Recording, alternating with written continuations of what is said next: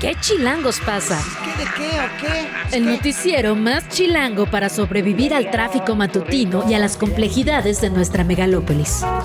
Conducido por Luisa Cantú y Luciana Weiner. ¿Qué chilangos pasa? La información necesaria para amanecer, sobrevivir y disfrutar en la capital del país. Queremos que ustedes gocen. Música para bailar, señor. Aquí comenzamos. psycho killer. Es que sí. Son las 7 de la mañana con 2 minutos de este viernes 13 de octubre. Estamos escuchando Psycho Killer de los Talking Heads, lanzada en 1977. Explica la historia de lo que es motivo de muchísimas novelas y muchísimas películas de miedo, asesinos en serie. Bienvenida Fernanda Guzmán, muy buenos días. Buenos días, Lisa, ¿cómo estás? Y claro, así, eh, de hecho también ahora el auge del true crime y todos estos podcasts y documentales que giran en torno a esta figura ha despertado un montón de interés.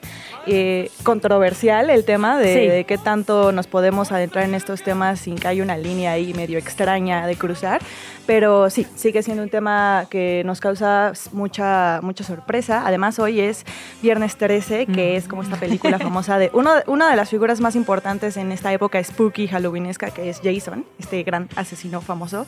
Eh, así que sí, eh, además de que hoy es medio complicado porque es un día que para muchas culturas anglosajonas puede ser de mala suerte. Aunque luego decían que se había movido al martes 13, ¿te acuerdas? Es no que sé son si los eso dos. era Es que- mito popular. Como sea, siempre tenemos mala suerte, así que...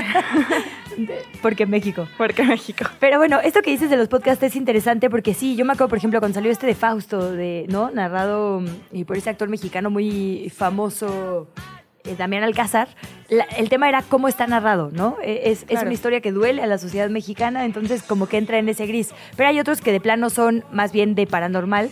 Yo he aprendido la diferencia, eh, la, la verdad porque vivo con un ñoño en casa, entre terror y horror. Eso es terror, digamos, y el horror entiendo que es más la parte como de ficción, de fantasía.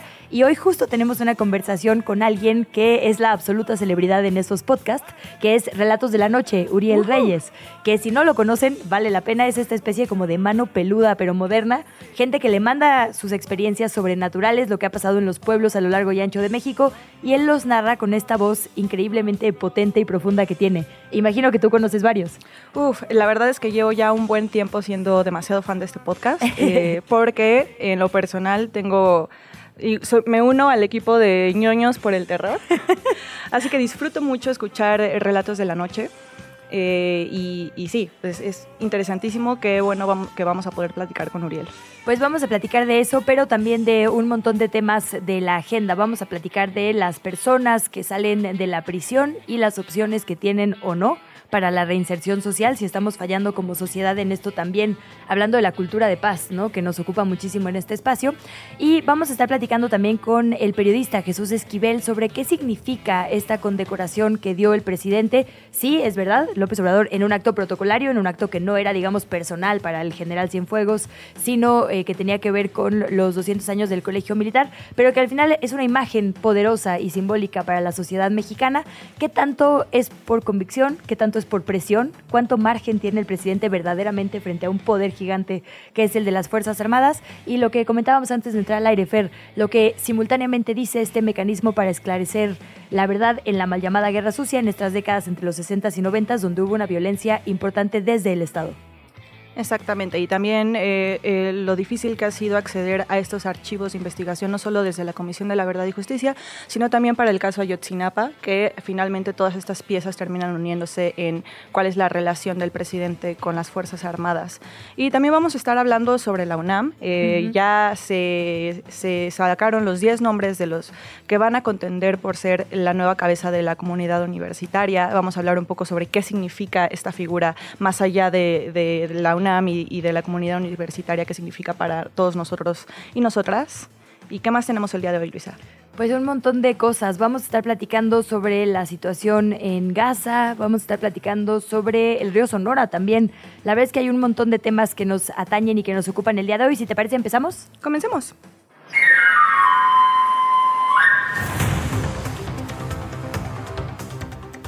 Hablando sobre Gaza y, el conflicto que hay con Israel, en México ya se repatriaron casi 300 mexicanos, en, total 287 personas retornaron a, territorio mexicano con estos vuelos de, eh, de humanitarios que están a cargo de la Sedena y coordinados por la Secretaría de Relaciones Exteriores. Sin embargo, todavía hay 764 personas varadas y por ello AMLO anunció que se realizará un puente aéreo que ubique a estas personas en un país más seguro dentro de Europa, que pueda estar más cercano a, la zona del conflicto y que de esta forma se agilice el, poder sacar a estas personas. Eh, vamos a escuchar al presidente López Obrador explicando los detalles sobre en qué va a consistir este puente aéreo. Como son muchas personas y está escalando lamentablemente el conflicto, queremos aprovechar el tiempo y vamos a hacer un puente aéreo. Es decir, vamos a sacar lo más pronto posible, se van a quedar los aviones allá, en Europa, estar sacando a un país cercano, seguro, eh, y ya que los tengamos a todos en este país, en uno o en dos países, ya, ya los traemos. Pero porque no podemos tardar tanto. Así que en este contexto, hoy mismo salen estos dos vuelos de regreso a la zona del conflicto eh, desde México, con los que se va a realizar este puente. El presidente agradeció a las autoridades de Israel por brindar las facilidades para poder realizar esta operación y de todos los mexicanos y mexicanas que, se ya, que ya se registraron para poder salir de Israel, el gobierno hizo una selección previa en donde se le dio preferencia a infancias y personas adultas mayores, hasta que finalmente, con ayuda de este puente, se agilice la evacuación de todos y todas. Pues seguimos muy de cerca el asunto. El ejército israelí, por cierto, dio la orden ya de trasladar a los y las habitantes de Gaza a la zona sur de esta franja, una franja que recordemos está absolutamente bardeada, es decir, no tienen movilidad más que literalmente hacia el norte o hacia el sur. La Organización de las Naciones Unidas consideró que es imposible hacer este traslado por el número de personas. Ahí es importante apuntar que la zona de Gaza es una de las más densamente pobladas del mundo, es decir, hay muchísima gente en muy poco espacio, por lo que la ONU dice, a ver, mover ese número de personas tendría de hecho peores consecuencias humanitarias. Además, la zona norte tiene el hospital más grande y más importante que en este momento tiene a 6.000 heridos, que además están en condiciones muy precarias, tanto de insumos, servicios, eh, como por ejemplo el agua o la luz. Las Fuerzas Armadas estuvieron dando esta orden mediante frecuencias de radio, es decir, desde israelí se dijo que se tenía que hacer este desalojo a través del radio, pero el grupo islámico de Hamas asegura que se trata, y cito textualmente, de propaganda que está dirigida a confundir a la ciudadanía para romper la cohesión que hay internamente en Palestina. En otra nota que también estamos siguiendo de cerca ya acá en nuestro país, la Semarnat denunció penalmente a Grupo México por contaminación del río Sonora, por la contaminación del río Sonora. Esto pasó también en la conferencia matutina del día de ayer. El gobierno de México, en voz de la titular de Medio Ambiente, Luisa María Albores, reveló que en septiembre, que el mes pasado, se presentó una denuncia penal en contra de Grupo México, de el magnate de uno de los hombres más ricos de México, del que sabemos poco, por cierto, Germán Larrea. Recordará usted que eh, se dio, digamos, un mega derrame químico en el año 2014 en el río Sonora. Hubo mesas de negociación, Grupo México se comprometió, este gigante minero, a reparar de alguna manera los daños ocasionados por ello. Y dice Luisa María Albores, no ha sucedido. El tema, además, según se ha investigado con el tiempo, no fue un accidente, sino una negligencia. El gobierno dijo que ya se pidió a Grupo México que presente un nuevo plan de remediación ambiental. Vamos a escuchar una parte de un videíto que fue precisamente expuesto en la conferencia matutina para llevar a cabo la remediación, reparación y compensación de los daños ambientales y a la salud humana, así como para reparar los daños materiales de las personas, Grupo México celebró un convenio con la Profepa en el que acordó crear un fideicomiso con un fondo de dos mil millones de pesos iniciales. Entre los pagos realizados con cargo al patrimonio del fideicomiso se encuentra la planta potabilizadora que se instaló en la localidad de Bacanuchi, municipio de Arispe, con un costo de 4.7 millones de pesos, la cual operó durante solo dos años debido a la falta de recursos. Otras nueve plantas fueron instaladas en la región, producto de la coordinación directa de Grupo México con la Subdirección General Técnica de la Conagua, las cuales no fueron instaladas en su totalidad y de las cuales solo una operó durante un mes, la de San Rafael de Ures. Sin haber atendido los impactos causados al ambiente y a la salud, en 2017 decidieron extinguir el fideicomiso. Pues este es parte de un video como de cuatro minutos que vale la pena ver para saber exactamente qué se hizo y qué no se hizo, Fer. Exacto, y en noticias de la ciudad ya terminaron de desterrar por completo al Colón de esta ex glorieta de Colón en Sobrepaso de la Reforma. Y es que la estación de Metrobús que está precisamente allí de la línea 4 y 7 pasó de llamarse eh, Glorieta de Colón a Glorieta de Amahac. El jefe de gobierno de la Ciudad de México, Martí Batres Guadarrama, renombró esta estación de Metrobús eh, en alusión a la escultura de la mujer indígena que lleva el mismo nombre y la cual fue inaugurada hace tres meses en sustitución de, del Cristóbal Colón que había en esta intersección. El mandatario local señaló que en este cambio de nombre eh, se realiza por un homenaje a la lucha de los pueblos indígenas y de las mujeres contra el colonialismo. Escuchamos cómo lo dijo él ayer en este evento. A partir del día de hoy, 12 de octubre de 2023, esta estación del Metrobús se llama Amahac. La lucha contra el colonialismo supone también transformar los símbolos, el lenguaje, la cultura colonialista.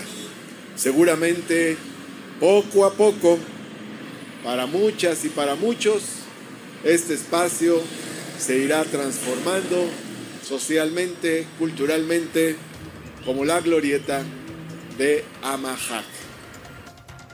Este no es el primero de todos estos esfuerzos que se están haciendo por descolonizar nuestra ciudad. Eh, recordó que el basamento anterior, en donde estaba eh, puesto esta escultura de Colón, se irá al Museo del Virreinato, ubicado en Tepoztlán, en el Estado de México, para lo cual ya se está en pláticas con el INA y con las instancias correspondientes. Pero bueno, habríamos que señalar, ya en este espacio lo hemos hablado, sobre que hay un conflicto con varios grupos colectivas feministas, porque esta glorieta desde sociedad civil sido renombrada no como la glorieta de Mahac, sino como la glorieta de las mujeres que luchan. en este mismo sitio, eh, donde se encuentra la escultura eh, Justicia, que representa como a todas estas madres buscadoras, eh, mujeres indígenas que luchan por el territorio, e, etcétera, en un gran etcétera de mujeres que hacen una gran labor en la sociedad. Em, hay este conflicto entre el que el gobierno quiere impulsar la narrativa de que se está cambiando el lugar sobre la descolonización, un poco también como para quitarlas a ellas de de, la agenda, ¿no? Como un poco para silenciar su, su lucha y dentro del evento eh, que, para que se pusiera este nuevo nombre para la estación, Martí Batres mencionó que se habló y se tuvo conversaciones con estas colectivas feministas y ellos estuvieron de acuerdo, pero en realidad eh, ellas eh, han dicho y se han manifestado en contra de este nuevo renombramiento. De hecho, pusieron una estampa eh, en la estación de Metrobús Nueva con la figura de justicia, con esta mujer de una mano ah, con el puño izquierdo levantado, y el nombre de Glorieta de Mujeres que Luchan como una forma de decir, pues no, no estamos de acuerdo. Habría que ver entonces con, quién, con quiénes fueron estas conversaciones y estas personas representaban por completo a, a los colectivos. Justo ha sido una pugna muy importante de personas de la sociedad civil en lucha por el espacio público, ¿no? Es tanto esta glorieta de las mujeres que luchan a la que nosotras nos referimos así siempre, ¿no? En realidad, ¿no? Glorieta de Amahagni. Exacto. Siempre nos referimos, digamos, desde las mujeres que acompañamos estas luchas feministas, desde el periodismo como glorieta de las mujeres que luchan, como la glorieta de las personas desaparecidas, eh, la ex Palma, luego Agüehuete, ¿no? Que también han sido como espacios que la ciudadanía aprovechó para visibilizar pendientes que tiene la justicia con ellas y con ellos. Y como dices, eh, en estos diálogos lo que se debería priorizar es un poco permitirle a la sociedad poner antimonumentas, de lo que tú entiendes muy bien, justo estos espacios son recordatorios porque los necesitamos, pues, porque si no les dejamos solos. Y esa es una zona donde hay un montón. Pero además, eh, eh, hace dos semanas tuvimos el evento de los dos años de precisamente la, mujer, la glorieta de las mujeres que luchan. Y en ese mismo evento estaban remodelando la escultura de la, mujer, de la joven de Amahac Eh, se, se, señaló ese punto porque dijeron las colectivas, bueno, se está dando remodelación a esta escultura, pero nunca, nos, nunca hay remodelación para el espacio de la glorieta donde está justicia. Y además, en ese mismo punto, las mujeres de Joco eh, eh, y, otras mujeres que están en colectivas de mujeres indígenas estaban manifestándose en contra de esta escultura. Entonces, pues habría que ver el punto de vista de ellas, habría que ver qué tanto un gobierno puede decir que coloca antimonumentos porque también Batres dijo que esta escultura de Amahac y el renombramiento de la glorieta es un antimonumento, pero bueno, habría que ver si los antimonumentos pueden ser desde el Estado, porque precisamente parte del punto de estos espacios es que vienen siendo una eh, resistencia desde sociedad civil. Pues es una gran pregunta. La dejamos ahí para que la audiencia también se sume a esta conversación y vamos con otros temas. La tarde de ayer se reportó el desplome de un helicóptero Bell 212 perteneciente a la Fuerza Aérea Mexicana. Esto pasó en el municipio de Topia, en Durango.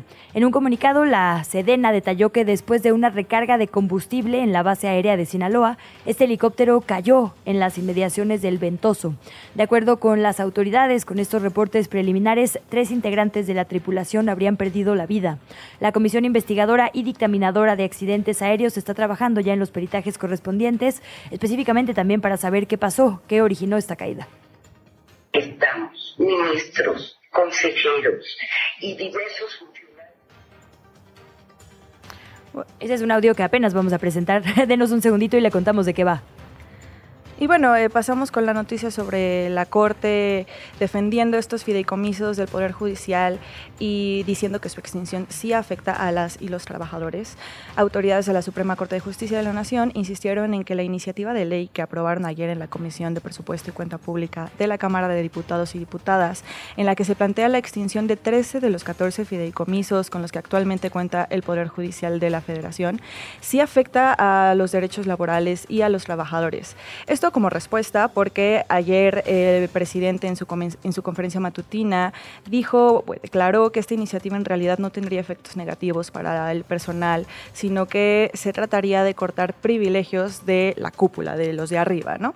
Escuchemos un poco sobre, sobre lo que dijo AMLO en torno a, a esto.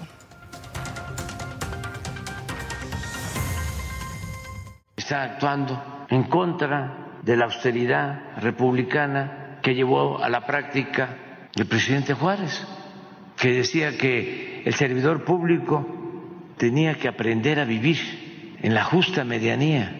¿Y cómo va a ser justa medianía ganar 700 mil pesos mensuales si el salario promedio es de 16 mil pesos mensuales? A través de un comunicado, las autoridades de la Suprema Corte de Justicia explicaron que al menos seis fideicomisos que, presentan que pretenden anularse están relacionados con obligaciones patronales como pensión, vivienda, cobertura de salud y retiro. Detallaron que estos derechos están amparados en instrumentos legales, por lo que no constituyen prestaciones adicionales, sino de derechos ya adquiridos de las personas trabajadoras del Poder Judicial. Es todo un tema esto de los fideicomisos. Habríamos que ver más detalladamente en, en qué representan cada uno de ellos y si verdaderamente significa una reducción para las élites y no para las personas que laboran desde otros ámbitos más abajo. Y para cerrar este resumen de noticias, el Instituto Nacional Electoral acató la sentencia del tribunal en la misma materia, el electoral del Poder Judicial de la Federación, y modificó el calendario que había establecido para el inicio y fin de las precampañas federales de las elecciones 2024. La nueva fecha de inicio ahora va a ser el 20 de noviembre para que concluya hasta el 18 de enero. Anteriormente, el INE había propuesto como cierre de fecha, de fecha yo puedo, fecha de cierre, las precampañas, el 3 de enero. Es decir, lo que hizo fue recorrerla durante tres semanas. Con seis votos a favor y cinco en contra, los consejeros y las consejeras aprobaron las nuevas fechas y respetaron la duración de 60 días para este periodo.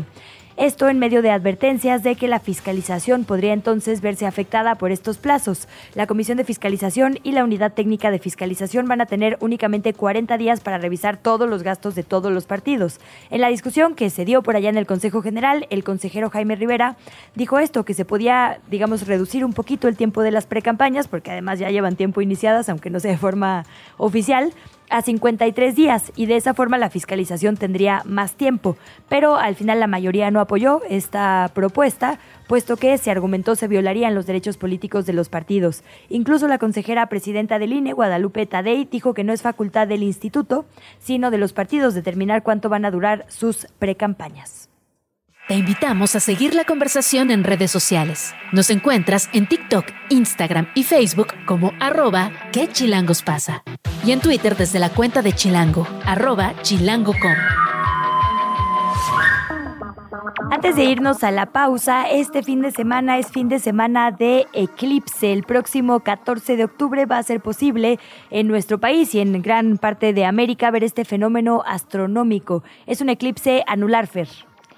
Muy interesante porque es esas cosas que no se repiten cotidianamente, así que habría que ver en qué distintos puntos de la ciudad vamos a, poder presenciar este eclipse. Eh, en Yucatán va a ser muy visible una franja que va a atravesar el sur de Quintana Roo y, y el norte de Campeche, pero en el resto del país el fenómeno no será visto como tal, como un eclipse parcial de sol, que cubrirá entre 80% y 53% la luz solar en función a esta distancia del observador respecto a la trayectoria del eclipse. En la Ciudad de México, la luna cubrirá un 70% del disco solar, mientras que en Monterrey, más próxima a la franja, el sol se oscurecerá en un 83%. Hay que decirlo, el eclipse anular, la luna se pone entre el sol y la tierra. Por eso esto que dices, digamos que eh, para decirlo de una forma cotidiana, se ve como un anillo de fuego, así se ha descrito. Pero ojo, no lo podemos hacer así nada más de voltear al cielo porque nos interesa. Hay que tener muchísimo cuidado y acatar las recomendaciones de las personas expertas en cuanto a con qué materiales y a través de qué tipo de lentes podemos ver el eclipse. Es peligrosísimo para las retinas. Exactamente, hay que pensar muy bien los materiales porque hace unos años, cuando tuvimos otro eclipse, llegamos a ver incluso personas que utilizaban eh, caguamas como lentes de sol. Así que las caguamas son para otra cosa, gente. Exactamente. Sí, hay que ponernos protector solar también, tomar muchísima agua y, en serio, tomar con seriedad el tema de los lentes especiales. La verdad es que en la mayoría de los lugares donde se están organizando actividades, como por ejemplo las islas de la UNAM, va a haber personas expertas que acompañen las medidas, digamos, de seguridad que tenemos que seguir todas y todos. Así que vale la pena. Y si usted todavía tiene más dudas, en la página chilango.com, la redacción de qué chilangos pasa, eh, le preparó, digamos, con esta información una pieza. Vamos a estar hablando de esto, pero usted puede leer ya en chilango.com los detalles. Tiene ahí varios días eh, el seguimiento, digamos, la cobertura de lo que tiene que ver con el eclipse y dónde verla. Puede usted aprovechar esta pausa para leer en chilango.com las recomendaciones. Desde la redacción de ¿Qué chilangos pasa?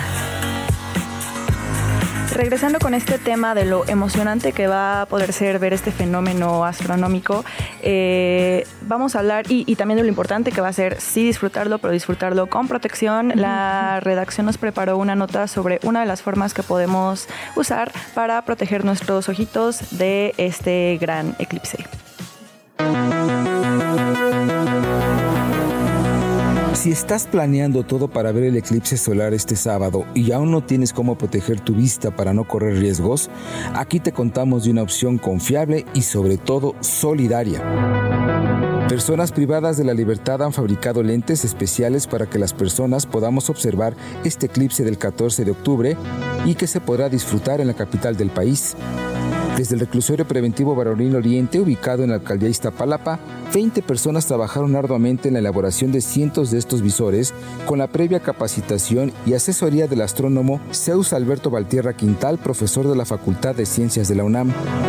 El proyecto se logró gracias a la coordinación de la Secretaría de Seguridad Ciudadana de la Ciudad de México con la Subsecretaría del Sistema Penitenciario y la Universidad Nacional Autónoma de México. El científico cuenta a qué chilangos pasa, cómo surgió este acercamiento de la UNAM con las autoridades capitalinas y también los retos, pues son los primeros lentes en su tipo que se fabrican en el país. Me dijo, oye, ¿es posible que se hagan esos lentes eh, aquí? Le dije, bueno, pues la verdad no conozco a nadie que los haga en México, de hecho, ¿no? Todos son importados. Y me dijo, es que eh, ya me platicó el proyecto y todo, me, me emocioné mucho. Me dijo, ¿habría posibilidad? dije, pues sí, sí hay posibilidad. Es un poco complicado, sobre todo por la parte de los filtros, porque deben de ser especiales, deben de tener la certificación y todo. y ahorita en casi todo el mundo, bueno, no en todo el mundo, al menos en Estados Unidos, que son los que los principales proveedores, eh, pues están agotados, ¿no? Los lentes son marca Hazme Valer, sello comercial del sistema penitenciario de la Ciudad de México, que desde 2019, junto con la participación de la población privada de su libertad, se registró ante el Instituto Mexicano de la Propiedad Industrial como Hazme Valer Productos Penitenciarios.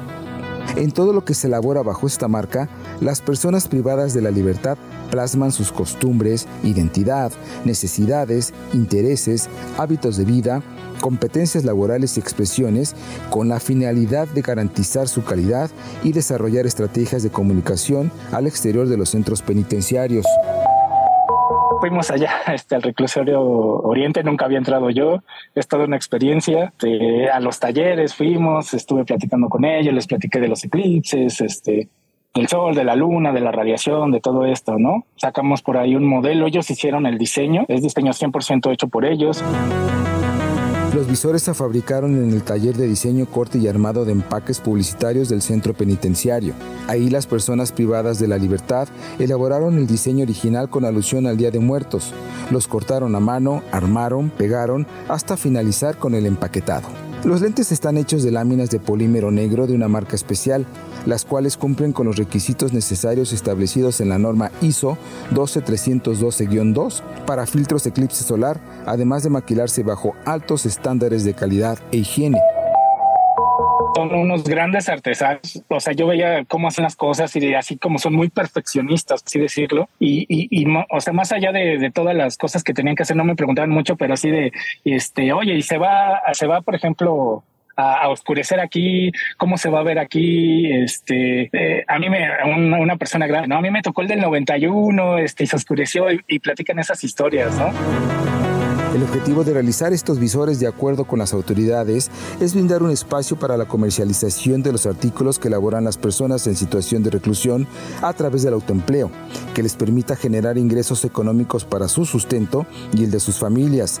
Además, con ello aumentar las posibilidades de conseguir un empleo cuando obtengan su libertad. Los lentes ya están a la venta con un costo de 100 pesos en dos sucursales, en el Museo del Policía de la Ciudad de México en el Centro Histórico y en la tienda institucional ubicada en la calzada San Antonio Abad número 130 de la Colonia Tránsito de la Alcaldía Cuauhtémoc. El astrónomo Zeus Valtierra hace un llamado a disfrutar el eclipse, pero con todas las medidas de seguridad. No recomienda verlo por más de 30 segundos y aconseja usar además protector solar, entre muchas otras cosas. Nos pueden encontrar como astrofísicos en acción, este, en todas las redes y digo, los invito a que vean los videos, este, no para que tengamos vistas, sino para que sepan, ¿no? De qué se trata todo esto, qué es un eclipse, qué tipos de eclipses hay, cómo se pueden fotografiar, cómo verlo de forma segura, qué no hacer, tenemos todo, ¿no? El eclipse anular de sol se podrá ver de manera parcial la mañana de este sábado 14 de octubre en la Ciudad de México y para ello ya se preparan muchas actividades en distintos espacios. Uno de ellos precisamente en la Universidad Nacional Autónoma de México. La entrevista. ¿Ya estás grabando? Y bueno, hablando precisamente de personas privadas de la libertad y las formas posibles de reinserción, les contamos que esta semana el Senado de la República avaló con 69 votos a favor reformas a la Ley Federal del Trabajo para que los empleadores privados y las mismas instituciones públicas no puedan solicitar cartas de antecedentes no penales. Las y los legisladores señalaron, entre otras cosas, que esta acción criminaliza y es un obstáculo para que las personas puedan incorporarse a la vida laboral. De esto y más vamos a hablar con Víctor Laguna, oficial de proyecto proyectos dentro del programa del sistema penitenciario y reinserción social de la organización Documenta. Víctor, buenos días, bienvenido. Te saluda Fernanda Guzmán y, Luisa Cantú. ¿Qué tal? Buenos días, Fernanda. Buenos días, Luisa. Un placer. Muchísimas gracias, todo nuestro Víctor. Pues una eh, primera reacción, por supuesto, a esto, la posibilidad de que ya no se pidan cartas de antecedentes no penales. Esto, digo, es una discusión que se tenía, digamos, a nivel sociedad civil hace tiempo, pero llega ya a las cámaras. Claro, ah, desde nuestra perspectiva para Documenta, pues nos parece muy importante porque creo que es uno de los rezagos que quedaron a pesar de la reforma de 2016 con la aprobación y entrada en vigencia de la Ley Nacional de Ejecución Penal y que los antecedentes penales pues va claramente en contra del paradigma de la reinserción social. Y pues para nosotros es un avance el que se esté empezando a discutir en el Congreso y bueno, todavía falta la aprobación por Cámara de Diputados, pero pues estaremos al pendiente. Hablemos justo un poco más de reinserción social. ¿El proceso tendría que ser solo una vez fuera o tendría que comenzar, digamos, cuando la gente está privada de su libertad también? Claro, pues en realidad la reinserción social es un restablecimiento de los derechos, ¿no? Si uno se si uno va a la Ley Nacional de Ejecución Penal y estrictamente jurídico es que um, una vez que una persona cumple su condena, su sentencia de tanto tiempo de, haber estado privado de la libertad, um, la reinserción social debería de verse como el restablecimiento de todos sus derechos, ¿no? Otra perspectiva que hay muchas dudas jurídicas, no incluso a nivel de la Suprema Corte de cómo interpretar uh, el paradigma de la reinserción social, es que pues tenemos que verlo también como un proceso, ¿no? Un proceso que inicia, pues, desde el primer día que la persona privada de la libertad, digamos, toca un centro, un centro penitenciario, y esto se ve reflejado en los planes de actividades, ¿no? Los planes de actividades deberían de cubrir, conforme al artículo 18 de la Constitución, pues, todo, digamos, todos aquellos servicios de trabajo, capacitación para el mismo, deporte, etcétera, servicios de salud, que les puedan contemplar, que ellos puedan realmente, digamos, cumplir con, todo aquello que ellos quieren conforme a su proyecto de vida, ¿no? Y posteriormente, una vez que cumplen su sentencia, pues están los servicios postpenitenciarios, ¿no?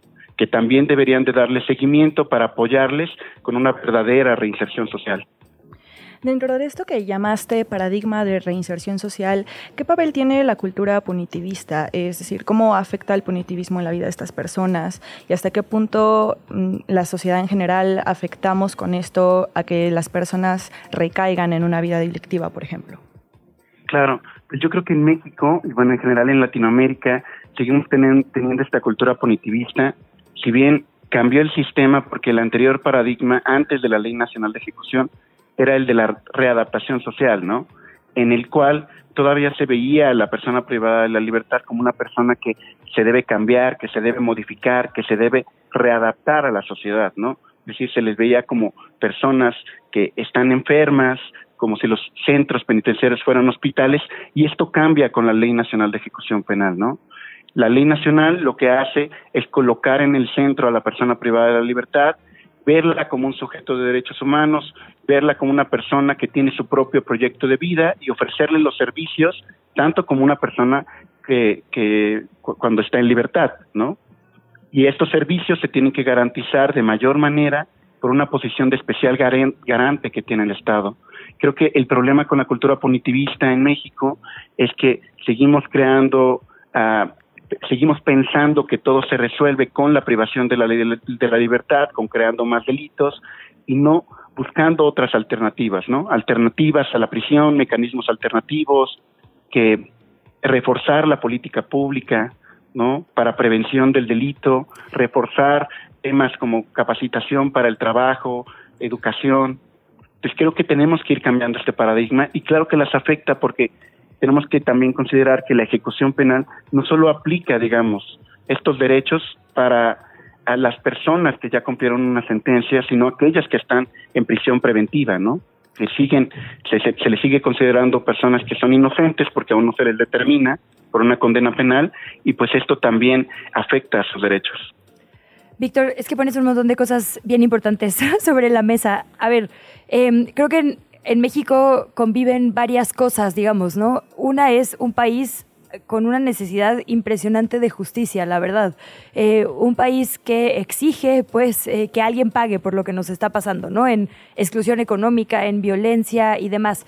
Y el tema es que desde los medios de comunicación, desde las telenovelas, desde las películas, se nos han creado estas imágenes de quienes son los malos, ¿no? Estas figuras que son los delincuentes, que además siempre tienen un perfil racial muy específico, ¿no? Un contexto social muy específico. Ellos son los malos. Si ellos están en la cárcel, todo va a estar bien.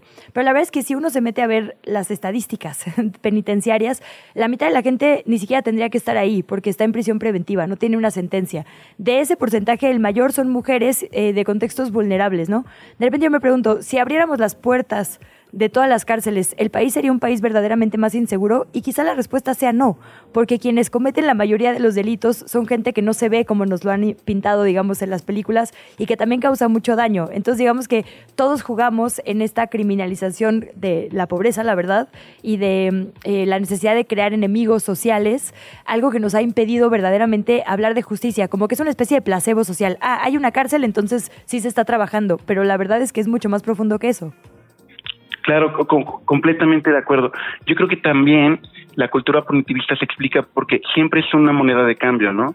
Desde la perspectiva, digamos, de las legisladoras, legisladores, de campañas políticas, ¿no? El decir, sí, vamos a crear más delitos, es como una forma de sí, vamos avanzando, ¿no? Estamos cumpliendo, estamos reforzando la seguridad, cuando en realidad, pues, eso, eso no, no necesariamente va de la mano, ¿no? El crear más tipos penales, crear más delitos, no es una garantía de seguridad para la sociedad. Tan es así que, pues, eh, digamos, la situación no ha cambiado en más de una década, ¿no? Y seguimos teniendo hacinamiento en las cárceles. Yo creo que el tema de prisión preventiva sobre todo la oficiosa, pues es un tema que siempre está sobre la mesa, sobre todo más en estos últimos años y que tenemos que seguir discutiendo porque tenemos que empezar a buscar alternativas, ¿no? Y como tú bien lo mencionas, yo creo que hay un estigma social, ¿no? Es muy cultural el cómo se piensa que las personas privadas de la libertad, digamos, justo que creo que ese es un problema que, digamos, las películas, el arte han ido creando y que ojalá pueda ir cambiando con el tiempo, que no todas las personas privadas de la libertad pues entran en, este, en estos estigmas, ¿no? Muchas de ellas, pues justo en caso de que, pues sí, ¿no? De que sí se les declaró pues culpables, ¿no?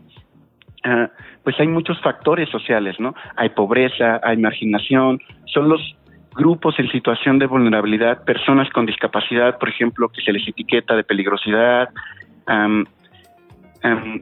grupos, por ejemplo, como comunidades indígenas, ¿no? Los cuales son discriminados y que terminan en la cárcel, ¿no? Y que todas estas variables, que es un problema muy complejo, que son socioculturales, son económicas, no se toman en cuenta, ¿no? Y se les termina marginalizando y pues como tú bien lo mencionas, pues sí, ¿no? Más del 50, creo que es más del 40% pues están en prisión preventiva, ¿no? Y ese es un caso muy grave, ¿no? Que, eh, que en realidad no es sinónimo de justicia. Claro, Víctor, Luis y tú ponen el, dedo sobre el renglón en este tema que es muy importante. Eh, en la práctica y en los casos a los que les han dado seguimiento, ¿los derechos humanos de estas personas privadas de la libertad se respetan dentro de las prisiones? En la práctica, si bien yo creo que la Ley Nacional de Ejecución fue un gran avance, ¿no? Un cambio de paradigma, es una ley que Ah, digamos en términos estrictamente normativos pues es muy muy avanzada no muy progresista incluso conforme a estándares del derecho internacional. Pero el problema es que al final es al, al ser una ley muy reciente entró en 2016 en vigencia y completamente cada uno de esos artículos en 2018 luego vino la pandemia no Ah, pues no se ha terminado de operar, digamos, el sistema, ¿no? Como que el mecanismo, toda la estructura del subsistema de ejecución penal no se ha puesto en práctica y lo que hemos nosotros pues documentado en casos son graves casos de hacinamiento, no falta de condiciones de, internamiento, falta de servicios, sobre todo en los planes de actividades, que esto tiene que ver mucho con ah, la reinserción social, ¿no? Con trabajo, en el tema, por ejemplo, de mujeres, que si bien son menos del 6% de la población penitenciaria, pues justo ese es un gran problema, porque al ser una población que, digamos, es menor, cuando lo comparamos con el 94% que son hombres, pues lo que ha implicado en la práctica es que el sistema penitenciario ha sido construido por y para los hombres, ¿no? Entonces, a la hora de implementar estas políticas públicas o brindar los servicios dentro de las prisiones por parte de las autoridades administrativas, no toman en cuenta las condiciones de género, no, toman en cuenta los servicios, políticas, eh, digamos, feministas, políticas de género, que tomen en cuenta realmente las necesidades de las mujeres dentro de prisión, ¿no? Y esto lo vemos en temas de salud, en temas de que no hay, digamos, detección, por ejemplo, de, cáncer de Papa Nicolau, de servicios de atención de salud sexual, Claro, y habría que ver no solamente en el perfil de los hombres, sino en, en qué hombre específico se, se generaron estos, estas políticas, porque también aquí puede haber una situación de personas que viven en la diversidad sexual, personas que se encuentran en, en situaciones eh, diversas, digamos, ¿no? Y que son todavía más afectadas por este sistema. Pero, ¿cómo podremos empezar a cambiar la narrativa que tenemos tan metida? Eh, ¿Por qué, por ejemplo, un sistema de reinserción puede beneficiarnos a todos y a todas como personas ciudadanas de esta sociedad mexicana? Claro, yo creo que em, son, dos cosas las que tenemos que empezar a cambiar en la narrativa. La primera es esta, ¿no? Que el paradigma de la reinserción social es eso, la pena no debería de trascender más allá de la condena que se te impuso, ¿no? ¿Qué significa esto? Que en la práctica, una vez que tú cumples, ¿no? Con, con, la sentencia, que se respeta también el derecho de, de las víctimas, que es muy importante, eh, el derecho a la reparación del daño, etcétera, eh, no debería de pasar nada, ¿no? O sea, tú, tú podrías, tú deberías de, poder salir en libertad, regresar a tu antiguo empleo, no no tener estereotipos, estigmas, pero pues eso claro que no pasa, ¿no? Entonces, em, yo creo que pues es muy ilusorio el pensar que la pena pues no trasciende y para eso las autoridades pues tienen que empezar a cambiar, digamos, eh, estos servicios, empezar a, dar más oportunidades a las personas que estuvieron privadas de la libertad. El tema de servicios postpenitenciarios es vital.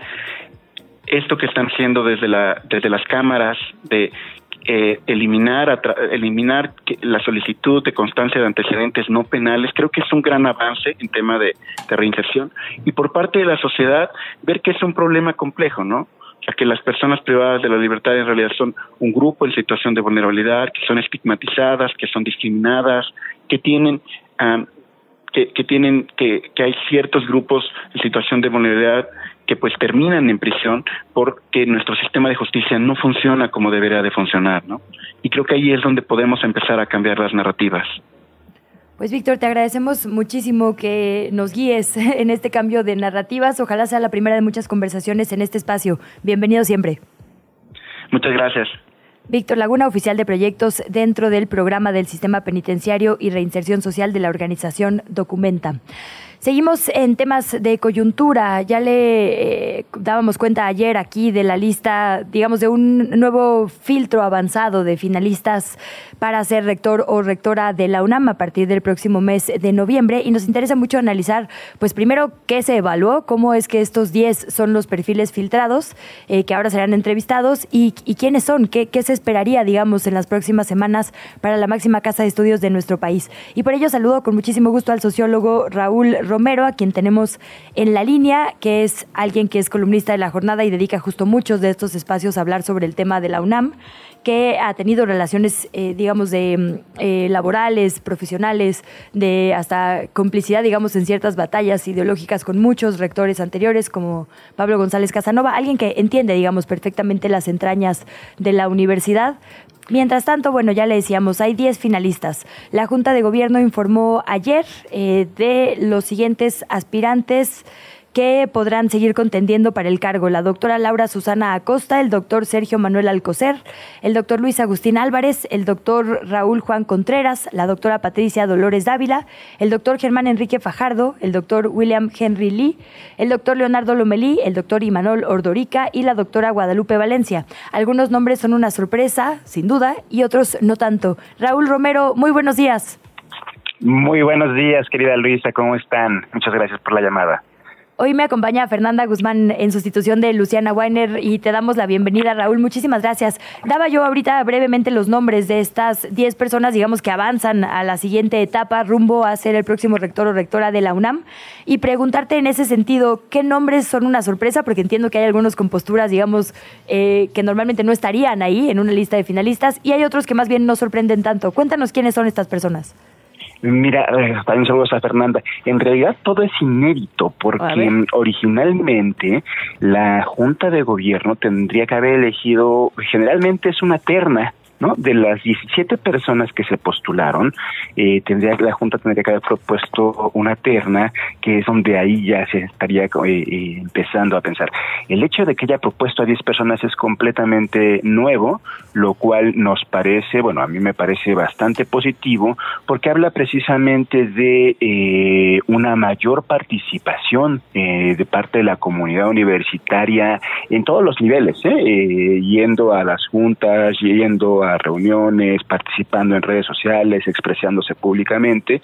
Y sin duda alguna eh, la sorpresa que, para bien eh, es precisamente que se haya incluido al doctor Imanol Ordóñiga, que es quien ha estado sustentando una crítica ruptura pero real eh, a todo el proceso universitario, todo el proceso para la selección de, de rector o rectora, pero en conjunto a la rectoría.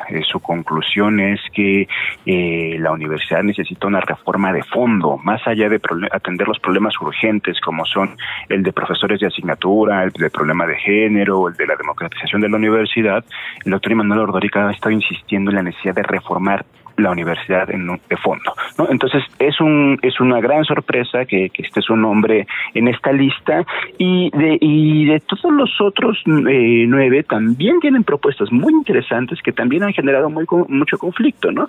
Eh, en particular eh, la, incorporación del doctor Álvarez y Casa que, que ha sido bastante polémico por la declaración una desafortunada declaración que dio a un periódico de circulación nacional donde dijo eh, somos la élite y, y, que no hay nada más que hacer sobre eso. Algo así, palabras más, palabras menos, y que ha generado mucho descontento, ¿no? Ah, también fue incorporado, ¿no? Entonces, eh, la Junta me parece en este, la Junta de Gobierno en este caso me parece ha logrado incorporar a toda una variedad de posiciones que han, eh, entiendo, eh, estado eh, recuperando apoyos por parte de la comunidad universitaria y que me parece ahora entramos en un momento todavía mucho más interesante por lo que es que sigue son ya desmenuzar, analizar a, a detalle las propuestas de estas 10 personas. Raúl Romero, buenos días. Aquí Fernanda. Eh, si uno se mete a dar una checada en la historia sobre la rectoría de la UNAM, eh, notamos que ha, habido 41 rectores a lo largo de su historia con perfiles bastante parecidos entre ellos, ¿no? Médicos, abogados, antropólogos, ingenieros, pero en su mayoría abogados y médicos. Eh, y además, tenemos que señalarlo, todos hombres, ¿no? hablando sobre estas necesidades que mencionas de, de la comunidad universitaria, en donde se tienen que hacer cambios de fondo estructurales. ¿Qué tipo de perfil demanda la comunidad en este momento? Fernanda, buen día.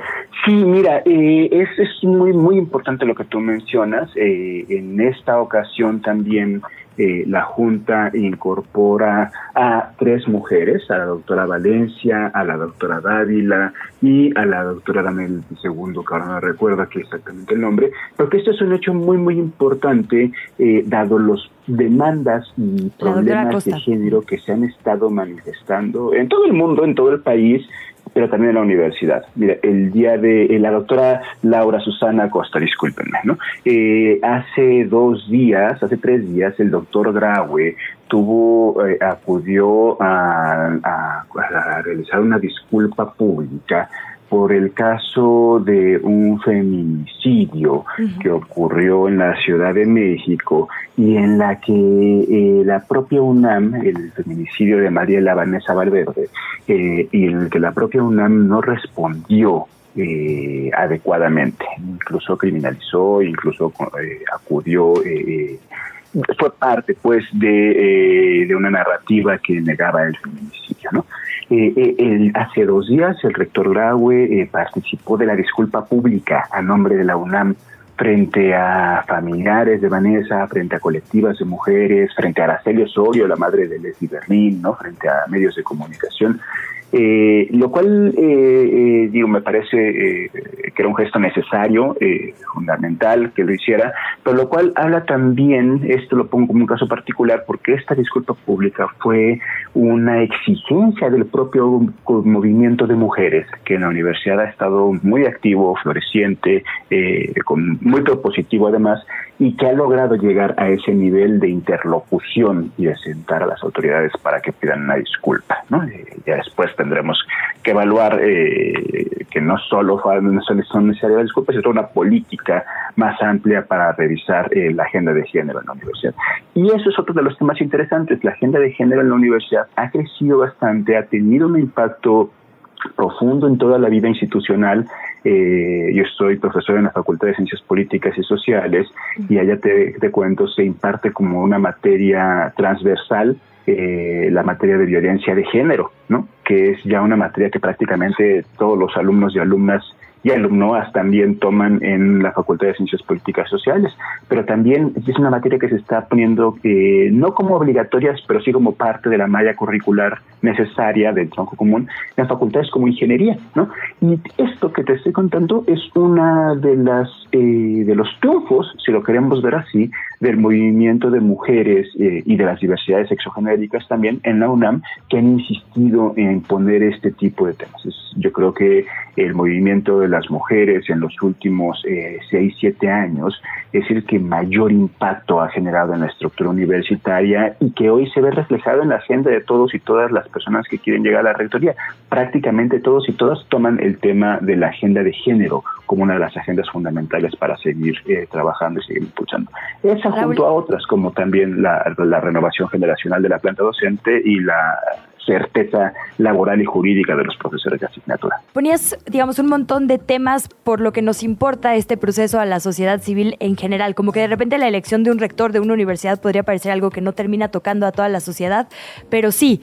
Eh, y quiero poner, digamos, uno de los temas que también ha colocado en la mira pública mm, el doctor Ordorica, que es el de la matrícula. Hay ya todo un movimiento que además tú conoces también muy bien de estudiantes rechazados a la educación superior. Es uno de los grandes conflictos de nuestras juventudes y por lo tanto de nuestro país, ¿no? Porque digamos, es la posibilidad de acceder o no a, una carrera. Eh, y, el, rector Enrique Graue ha dicho por ahí que se perdería calidad educativa si se abre más, digamos, la matrícula. Y el doctor Ordorica ha dicho, y estoy citando una entrevista con pie de página, que no necesariamente es cierto, que podríamos expandir la matrícula, descentralizar, buscar alcances regionales ¿no? en, en diferentes lugares del país para que no tengan que mudarse tantas mujeres y tantos hombres acá eh, al centro. Él ha hablado de, digamos, el poco avance desde el CEU, este eh, consejo Universitario en el que participó junto con figuras de nuestra vida política eh, como Claudia Sheinbaum, por ejemplo, hace 30 años, ¿no? ¿Cómo es posible que en 35 años no hayamos sabido escuchar estas mismas denuncias? Y una de ellas es que nadie sea rechazado ni rechazada. Te pongo esto como un ejemplo de todo lo que toca a nuestra sociedad. Preguntarte primero por esto y a ver qué más puedes ver tú, digamos, por lo que tendríamos que estar todas las personas viendo este, este eh, pues, camino, digamos, de las rectoras y rectores en potencia. Sí, gracias, Luisa. Lo, primero yo diría que es, eh, la, es la Universidad de la Nación o y que la nación, la sociedad, el pueblo mexicano financia con sus recursos, con sus presupuestos, financia la, la, la, propia universidad. Entonces, me parece que en un ejercicio de rendición de cuentas sería muy, muy importante que la sociedad toda estuviera observando lo que pasa en la UNAM, porque pues es una, es, una forma de retribuir los recursos. Lo segundo es que la UNAM es la casa de la ciencia, de eh, una de las principales de las casas de la ciencia que hay en este país. Eh, hay muchas otras más universidades, ¿no? Pero eh, la UNAM es la Universidad Nacional, ¿no? Y por lo tanto es su casa científica, es la casa de producción, es la casa donde, donde, donde se produce literatura, ciencia, eh, arte, ¿no? Eh, cine, cosas, fundamentales que me parece que la, sociedad toda tendría que estar involucrada. Nos, nos debemos a ella, nos debemos a la sociedad y creo que eh, por lo tanto la sociedad también tendría que estar acompañando este proceso, siguiéndolo eh, y siendo solidaria como también ha sido en otros momentos. Eh, sobre lo que planteas, fíjate, el debate es un debate antiguo. En los años 60, en los años después del 68, había un debate en la universidad sobre si era la universidad de las élites o la universidad del pueblo. Por un lado, había quienes se concentraban en decir que la universidad, que justo que si se masificaba la educación se perdería calidad, y otros había quienes decían que la universidad, que todo el pueblo que quisiera tendría que entrar a la universidad, pero tampoco ponía los acentos eh, en lo necesario para que todo el pueblo pudiera entrar a la universidad, que significan instalaciones, significan financiamiento, significan profesores y profesoras calificadas, significan eh, auditorios, significan laboratorios, o sea, una cantidad de cosas que efectivamente nuestro deseo toda la gente que quiera tenga acceso a la universidad. El asunto es cómo logramos eso. De pronto parece que en ese argumento hay un trasfondo de tipo populista, que es más de decir, eh, eh, sí, la universidad para el pueblo, la universidad del, para el pueblo, pero ¿cómo garantizas eso?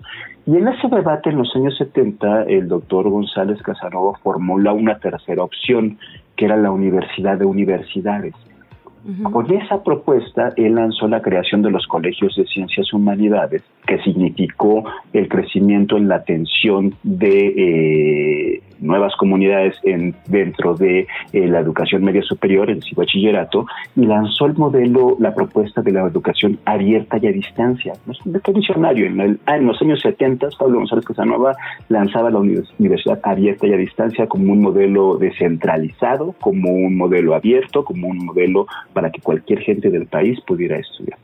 Eh, ese modelo ayudó para que prácticamente una cantidad de estudiantes en los próximos cinco años, casi 40 mil estudiantes, se incorporaran a la universidad. Eso es fundamental. Entonces, eh, yo diría hoy, trasladando ese argumento, la universidad no puede seguir creciendo como está. Eso es real pero también es cierto que necesita eh, eh, eh, mucha imaginación, mucha creatividad y mucha solidaridad, no solo de parte de la comunidad universitaria, sino también de la sociedad, generalmente aquí, para crecer si es lo que deseamos. Hay propuestas interesantes en los programas que yo ya leí todos, pues alguien propone la creación de nuevos bachilleratos, pero que sea una, una responsabilidad compartida dice esta propuesta eh, en particular de la doctora Guadalupe Valencia, dice, creen, invitemos a la creación de los eh, bachilleratos de ciencias y humanidades y artes. Propongámosle al gobierno federal que nosotros, universidad, podemos poner toda la infraestructura que tenemos, ya sea con profesores, profesoras, ya sea con eh, aparato administrativo, pero que el propio gobierno federal también asuma la responsabilidad de tener que financiar el modelo de la educación superior que se está exigiendo en este país. Eh, había otro profesor, el doctor eh, Leonardo Lomelí, que también él propone eh, trabajar mucho en el modelo de la educación abierta y a distancia, es decir, ahí hay un espacio de oportunidad para que miles de personas entren y no haya, porque es muy, es muy lamentable, pero todavía en esta época a la, a la educación abierta y a distancia, por lo menos a la de la UNAM, se le ve mal se le ve como de menor calidad, cuando en realidad hay una serie de profesores, profesoras de carreras que, que son increíbles, que son de avanzada en la generación y construcción de conocimiento y que habría que contemplarlas también. Entonces, sí, asumir que el problema de la matrícula es un problema eh, que le compete a la UNAM, pero que es un problema también de responsabilidad compartida con el gobierno federal, ¿no? Eh, hay tantas otras universidades, mira, yo ahora revisando los datos, la UNAM en los últimos 20 años ha crecido, se ha expandido en diferentes estados de la República. Hoy podemos hablar de la Inés Morelia, de la Inés Yucatán, ¿no? de campus en Morelos, de campus en León, interesantísimo. Y aún así no es suficiente, no va a ser suficiente lo que haga la UNAM para generar espacios eh, educativos para los miles y miles de jóvenes que están en la ciudad. Y sobre todo, y aquí es un problema que también, insisto, tiene que ser una responsabilidad compartida, cómo generar opciones no solo educativas a nivel medio superior y superior, sino también opciones laborales para esos jóvenes que egresan de estudiar eh, bachilleratos y eh, licenciaturas, ¿no? Porque muchos de esos jóvenes regresan de tener, con, tener una preparación eh, muy importante y no tienen campos laborales y tienen que integrarse a otras actividades una vez que se egresan de la universidad. Claro. Es un viejo debate que nosotros en el 99, cuando participábamos en la huelga de la UNAM, decíamos qué universidad queremos para qué país. Por eso nos corresponde también como sociedad estar en estos debates sobre el cambio en la UNAM. Muchísimas gracias, Raúl. Exactamente nos corresponde a todos y todas estar informadas sobre este proceso para escoger a una nueva cabeza de la UNAM. Muchísimas gracias por ayudarnos a entender un poquito mejor por qué esto es tan importante. Raúl, espero que sea la primera muchas veces que platicamos contigo y muchas gracias por estar en nuestro espacio. Muchas gracias, Luisa. Muchas gracias, Fernanda. Cuando gusten, hay muchísimos temas que los que seguir pensando en la universidad. Es como un micropaís dentro de nuestro país y podemos hablar de arte, de deporte, de ciencia, de democratización, de muchos otros temas que se están tocando en estos días, afortunadamente. Yo con mucho gusto vuelvo a platicar cuando ustedes me inviten. Te mandamos un abrazo, Raúl. Gracias por tu generosidad. Como siempre, te seguimos leyendo en la jornada además y te leemos en redes. Un abrazo. Gracias, mi querida Luisa.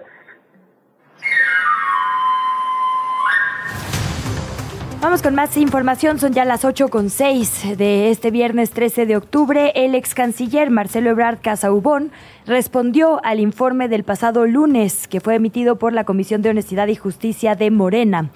Ebrard Casaubón insistió en que las pruebas que él presentó darían cuenta de supuestas irregularidades en favor de Claudia Sheinbaum en este proceso interno para definir quién sería la coordinadora o el coordinador de los comités de defensa de la Cuarta Transformación reiteró su llamado a que el partido corrija y sancione estas pruebas que él insiste existen.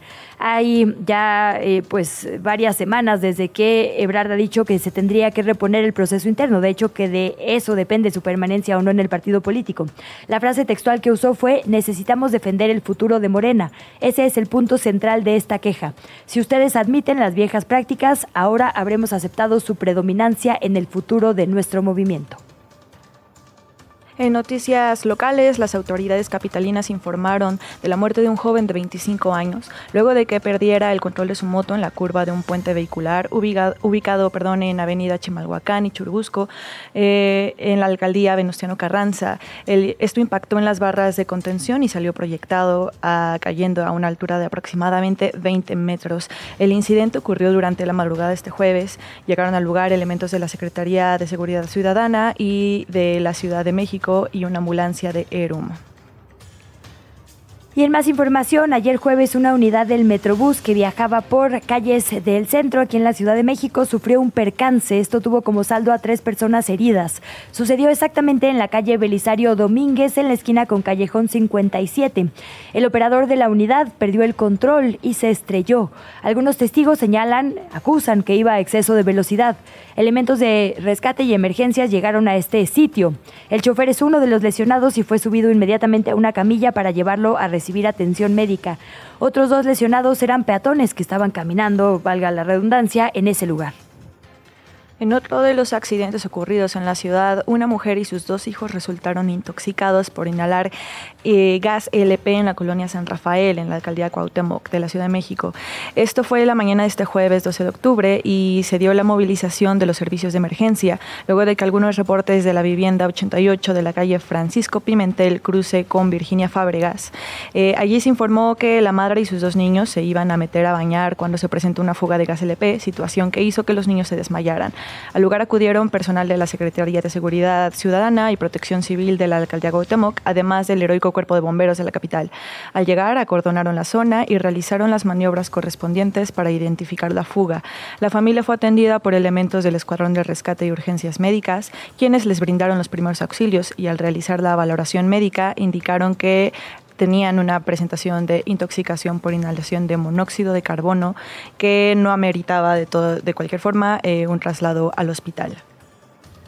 El ex coordinador de la unidad de delegaciones de la así llamada antes Sede Sol, bajo la administración de Rosario Robles, es decir, en el sexenio de Enrique Peña Nieto, Simón Pedro de León Mojarro fue detenido por agentes de la Fiscalía General de la República.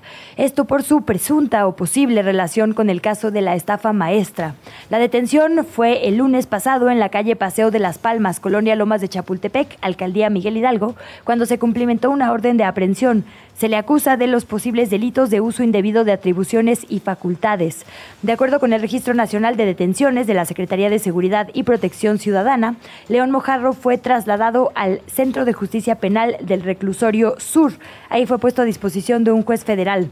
Está acusado, digamos ya en la evidencia que presentan las partes acusatorias de autorizar de forma indebida un contrato de la Sol con la Universidad Intercultural del Estado de México por 124 millones 100 mil pesos. ¿Qué es la estafa maestra? Justo esto.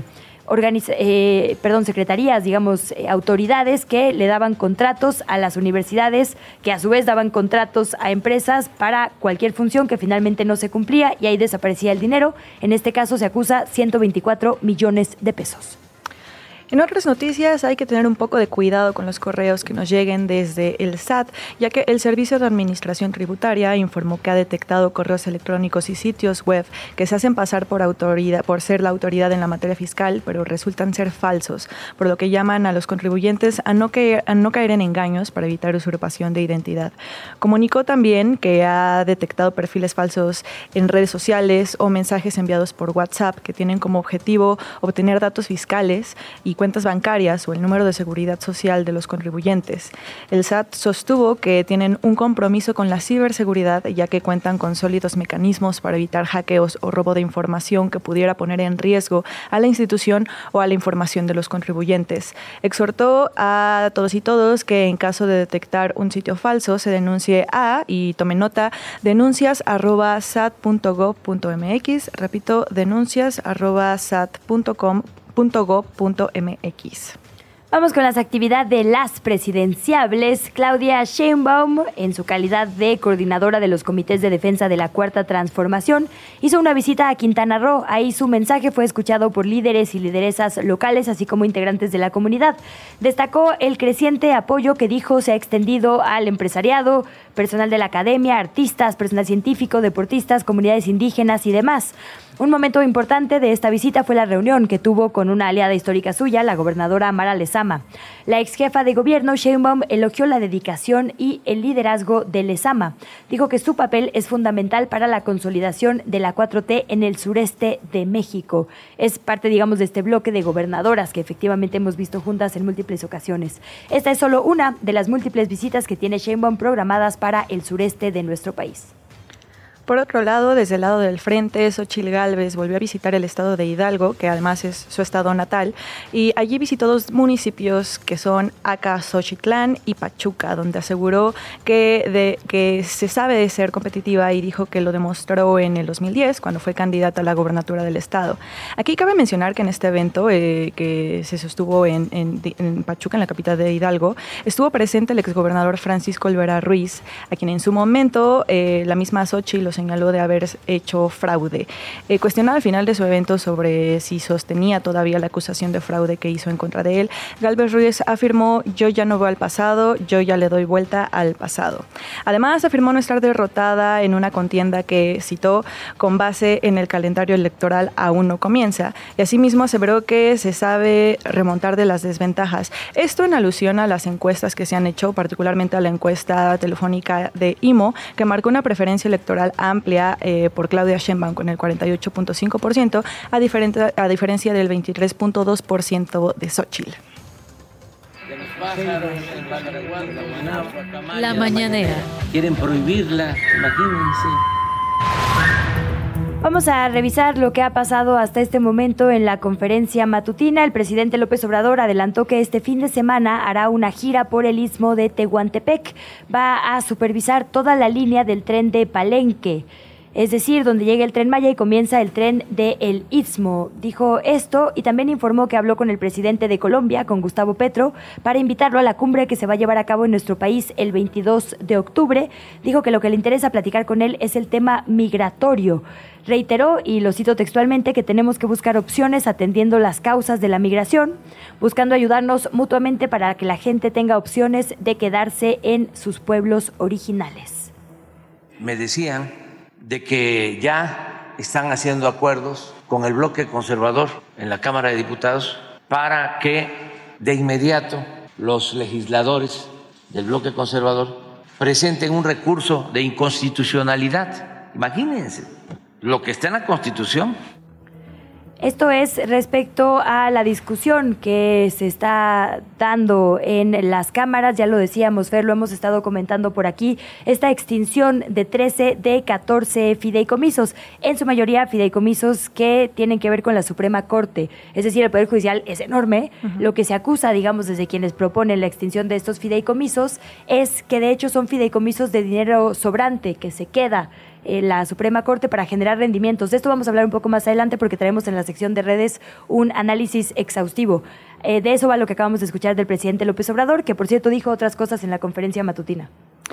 Sí, en otro tema, el, el, presidente le deseó buena suerte a todos los que participan en los procesos internos de Morena, previo a que se dé a conocer los nombres de los aspirantes finalistas para participar en el proceso de selección para candidatos a gobernadores y jefes de gobierno de la Ciudad de México. Pidió actuar con prudencia y que ante todo se le deje la voluntad al pueblo.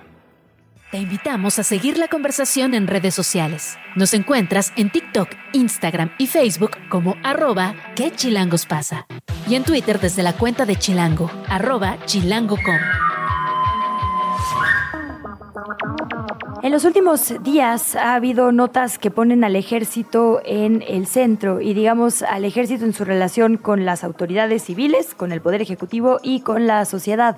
La primera es esta condecoración que se hizo por el aniversario número 200 del Heroico Colegio Militar, en la que se premió a quienes hayan sido directores y entre ellos estuvo el titular de la Sedena en el sexenio pasado, el de Enrique Peña Nieto, el general Salvador Cienfuegos. La fotografía del presidente Andrés Manuel López Obrador condecorándolo fue por supuesto muy viral, muy analizada en los diferentes medios de comunicación. El presidente se, se defendió, digamos, o justificó este acto diciendo era un acto protocolario que tenía que ver con un aniversario del colegio y yo únicamente acudí en esa calidad. Lo cierto es que eh, pues nadie le obligó, digamos, a ser él quien estaba en este acto protocolario y lo que significaría simbólicamente ha sido parte de la discusión pública, ¿no? Que, que se condecore a un general como Cienfuegos, acusado en Estados Unidos de narcotráfico y de blanqueo de dinero, finalmente absuelto aquí en nuestro país, pero acusado también en México, por lo menos por la Comisión Especial para el caso Ayotzinapa, de haber estado en las reuniones posteriores a la desaparición de 43 estudiantes para fraguar lo que finalmente se conoció como la verdad histórica. Hoy sabemos falsa, hoy sabemos dilatoria de la verdad y la justicia. El otro tema es este informe que presenta el mecanismo para el esclarecimiento de eh, la verdad de las violaciones cometidas entre 1965 y 1990 la mal llamada guerra sucia. Aquí es muy importante porque ayer hubo esfuerzos importantes de eh, las y los integrantes de salir a medios de comunicación a explicar exactamente qué decía su informe. Lo que decía Carlos Pérez Ricard, uno de los integrantes de este mecanismo, es denunciamos en este informe que no se está cumpliendo el mandato presidencial. Él decía, nosotros, esta comisión para esclarecer algo que nunca se había intentado esclarecer, es un mandato presidencial. Existimos porque el presidente lo ordenó y en el camino algo pasó. Él dice que fue a partir de que se reveló el espionaje tanto a Alejandro Encinas como a Camilo Ovalle, uno de los integrantes también de esta comisión, que el ejército se puso, digamos, por ponerlo en términos coloquiales, raro, que les empezaron a entregar fojas incompletas, que empezaron eh, a digamos, tachar ciertos nombres, ciertas fechas, que lo que parecía al principio una colaboración importante se convirtió en más bien un esfuerzo de obstaculización para que las y los integrantes de la comisión no puedan hacer su reporte, que sabemos finalmente será entregado en el 2024. Vamos brevemente a una nota que nos preparó la redacción de ¿Qué Chilangos pasa?, que recapitula estos últimos hechos que involucran al ejército y al poder civil, para después platicar con el periodista Jesús Esquivel, un gran conocedor de estos temas. A la nota y volvemos.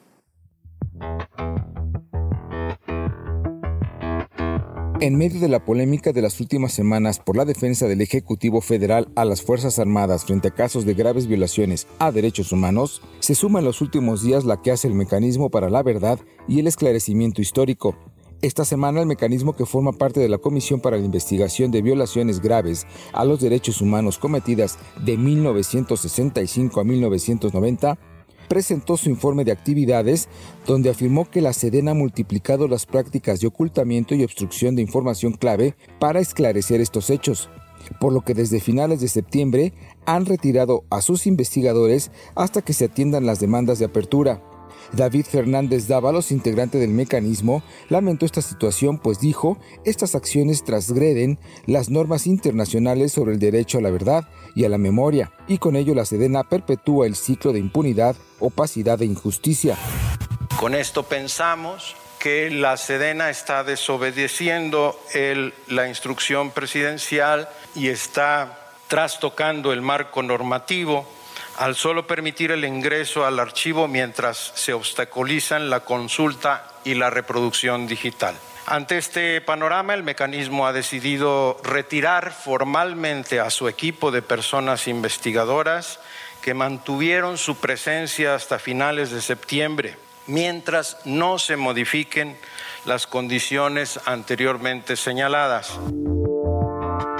En la presentación entregaron al subsecretario de Derechos Humanos Alejandro Encinas las formas del silencio y la obstrucción a la verdad, dos informes que dan cuenta de cómo la Sedena impide acceder a archivos militares. Se están reportando una serie de hechos que podrían ser constitutivos de delito en la obstrucción de la consulta de los archivos, su alteración, su mutilación, su eh, ocultamiento, como digo reporte que hacen las investigadoras e investigadores y sobre el cual nosotras, las personas comisionadas, hemos elaborado este informe. Los informes señalan, entre otras cosas, que una vez que el grupo solicitaba información, los archivos eran trasladados a la oficina de una de las personas oficiales, en donde la documentación era revisada por personal militar con el fin de censurarla. Por su parte, Encinas Rodríguez al ser cuestionado sobre esto, señaló que se están haciendo las gestiones necesarias para que la instrucción del presidente de entregar toda la información se cumpla y que no se trata, dijo, que solo sean buenas intenciones que se quedan en discursos.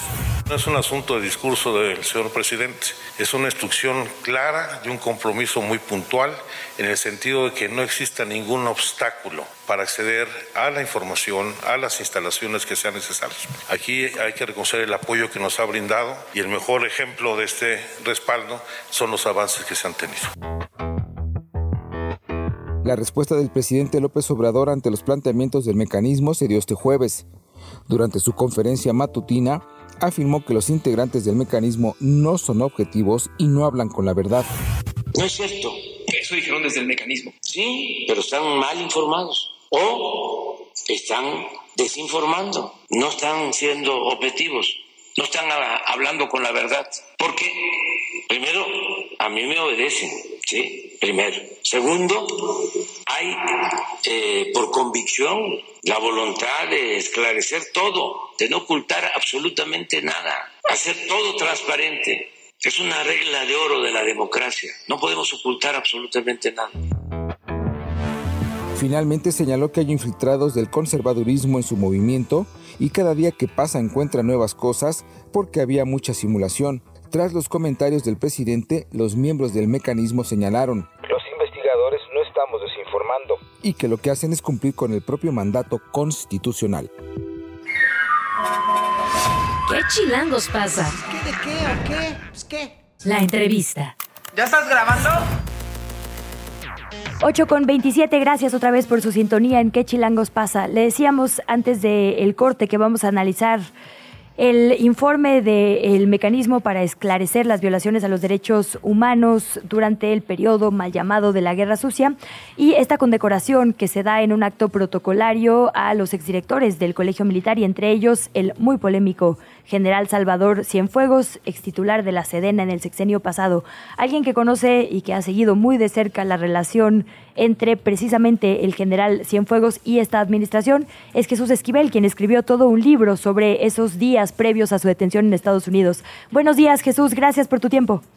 Luisa, muy buenos días. Muchísimas gracias por acompañarnos, Jesús. Estoy junto a mi compañera Fernanda Guzmán y lo primero es recapitular esto que tú ya has dicho en múltiples espacios, que es el motivo de tu libro. ¿Tú sabías desde antes de que detuvieran a Salvador Cienfuegos que lo iban a detener? En Estados Unidos hubo un operativo muchas semanas antes de que el propio gobierno mexicano lo supiera. Sí, una investigación más que operativo. Eh, se estaba recolectando información sobre la presunta participación en el narcotráfico de Cienfuegos Cepeda en su supuesta alianza con la fracción del cártel de Sinaloa comandada por los eh, Beltrán Leiva. Y lo que ya tenían listo eh, era una estrategia para, en el momento que pusieron pie en territorio estadounidense, el general Cienfuegos, una vez que fue aprobada la acusación o, o respaldada por un gran jurado, detenerlo como ocurrió eventualmente en el Aeropuerto Internacional de Los Ángeles, California. Eh, en su momento, cuando tu servidor y Alan Fowler, el reportero del New York Times, estábamos enterados de esto y que habíamos incluso planeado publicar el reportaje en la revista Proceso en New York Times firmado por ambos, eh, teníamos la problemática de no poder publicar nada porque en Estados Unidos es obstrucción de justicia, que no teníamos on the record ningún funcionario de los Estados Unidos y lo que buscábamos era que alguien en México nos dijera si estaban enterados de esta investigación, es decir, si había cierta cooperación entre los dos países, lo cual no ocurrió, pero sabíamos con antelación de esta famosa hoy Operación Padrino, Luis. Pregunto esto eh, porque es importante el, el contexto, estimado Jesús, porque si hubiera sido la condecoración a cualquier otro director, digamos, del colegio militar, no hubiera hecho ruido. El tema es el antecedente. Esto que nos dices tú que se investiga en Estados Unidos, que finalmente se exculpa llegando a México, eh, nos habla, pues digamos, de una relación, ¿no? Entre ese poder militar y esta administración. El presidente dice, se trató de un ataque político en los Estados Unidos. Preguntarte si así es y cómo lees tú este segundo episodio Cienfuegos AMLO. Lo que dijo el presidente esta semana fue que eh, todo fue fabricado por la DEA. Dio a entender, sin aclarar nunca nada, que por esa razón en Estados Unidos le retiraron los cargos. Ahora bien, tú mencionabas este trabajo de tu servidor, a sus órdenes, mi general, el caso Cienfuegos y la sumisión de AMLO ante el poder militar, que salió en librerías en abril de este año. Ahí, en este libro, con nombre y apellido, se encuentran los protagonistas de esa negociación. Marcelo Ebrard, en ese momento secretario de Relaciones Exteriores de México, me lo dice y nunca, ojo, ¿eh? No ha sido desmentido esto ni por el gobierno de AMLO ni por el de Estados Unidos. ¿Cómo podrían hacerlo? Que la razón por la cual Cienfuegos fue repatriado a México y le retiraron los cargos en la Corte Federal del Distrito Este en Brooklyn, Nueva York, fue porque le pusieron un ultimátum al Departamento de Justicia en el gobierno de Donald Trump. O nos regresan sin ningún cargo al general o se van expulsados inmediatamente de México los 54 agentes de la DEA. La respuesta ahí está. La audiencia es pública, la que se llevó a cabo horas antes de que Cienfuegos se pueda fuera repatriado a México. La juez lo dice y está de récord.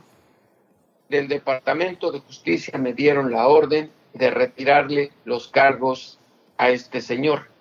Nunca dijo se le retira porque fue una fabricación de la DEA. Y otra cosa, Luisa, y no se trata de darme ínfulas de nada, soy un simple tecleador.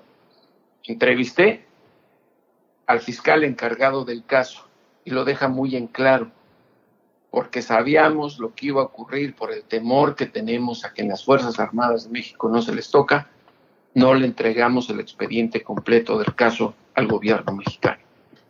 Algo también interesante sobre este caso es la narrativa que AMLO sugirió en una de sus mañaneras sobre que antes el ejército eh, se, le quería debilitado por las anteriores gestiones presidenciales para que no sirvieran como una resistencia en sus intereses. Eh, ¿Cómo observas esta puntualización del presidente? Bueno, lo dijo en el sentido de que eh, la DEA quería ah, debilitar a las Fuerzas Armadas de México y la pregunta, por eso te digo que son verdades a medias y como él dice, eh, las críticas son por la política robalera de los hipócritas de avanzada y bueno, ¿cuál es el mejor aliado de la DEA en México en la lucha contra el narcotráfico? Las Fuerzas Armadas. No está hasta el video de cómo se vistieron agentes de la DEA con el informe de la Marina cuando andaban persiguiendo a Joaquín el Chapo Guzmán lo era, son videos que se presentaron en juicios federales en Estados Unidos, incluso armados los agentes de la DEA. Eh, la DEA no tiene como propósito principal llevar a cabo detenciones de, presuntos delincuentes en nuestro país.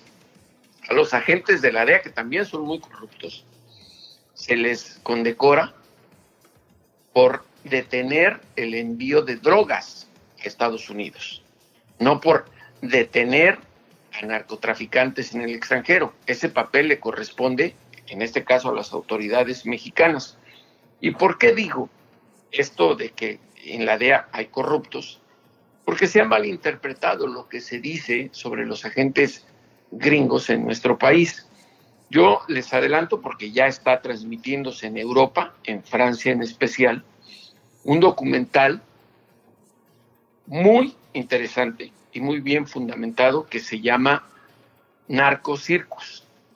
por primera vez en los años que llevo investigando el tema del narcotráfico, lo habían dicho off the record. Pero en este documental se logró que agentes de la DEA admitieran en video, con nombre y apellido, perdón, que se ven obligados ante la corrupción que hay por el narcotráfico a llevar acuerdos con narcos. Eso es corrupción y eso es muy importante. Y en ese documental también se habla del caso del general Cienfuegos. Aunque así como que se vean obligados, Jesús, ¿es tu, ¿es tu percepción? ¿Crees que efectivamente se ven obligados o también existe la posibilidad de que haya eh, corrupción en, en, la DEA? Y déjame sumarte otra pregunta, porque he leído en muchas columnas hoy, en los análisis, digamos, desde la la izquierda que pues defiende esta postura del presidente López Obrador, que a lo mejor la sociedad no sabe algo, ¿no? Como no se nos dice todo.